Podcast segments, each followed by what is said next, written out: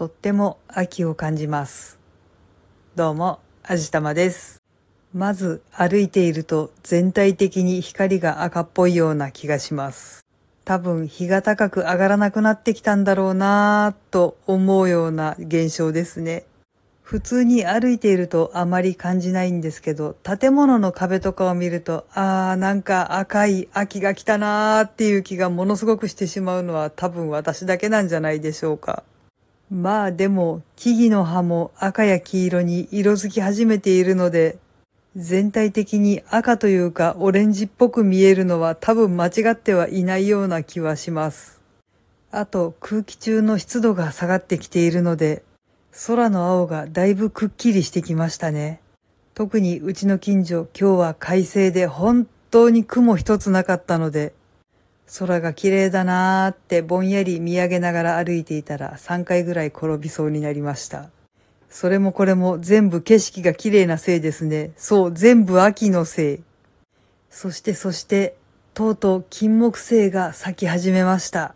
まあ私目が悪いんでどこに咲いてるかっていうのはちょっとよくわからないんですけど、歩いていたら風に乗ってなんとなくそんな香りがします。ああ、金木犀咲いたんだ。そっか、もう本格的に秋が来たんだってすごく嬉しくなりました。今はまだ咲き始めなので、まだほんのりとした香りしかしないんですけど、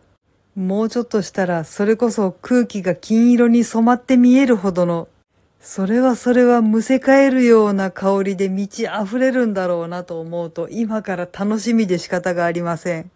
どこぞのメーカーがトイレとかの芳香剤の香りに採用してしまったせいで、多少、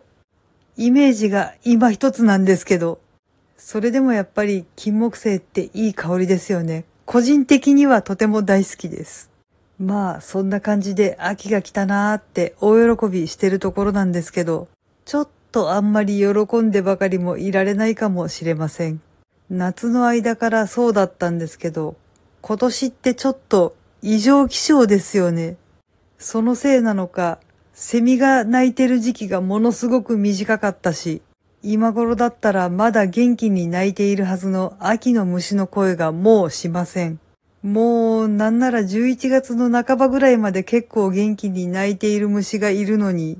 今現在一切聞こえなくなってしまいました。こんな風に虫たちの生態にも影響を及ぼしてしまうような異常気象、そのうち人間の生活にも支障が出てくるのかもしれないなーってちょっとだけ暗い気持ちになりました。まあ少なくても私たちが生きている間にはあっという間にどうこうなるっていうことはないのかもしれないけど、そう遠くない将来何かあるんじゃないかなーって結構心配になりました。はい。というわけで今回は秋の訪れ実感するなーっていうお話でした。この番組は卵と人生の味付けに日々奮闘中の味玉のひねも姿りでお送りいたしました。それではまた次回お会いいたしましょう。バイバーイ。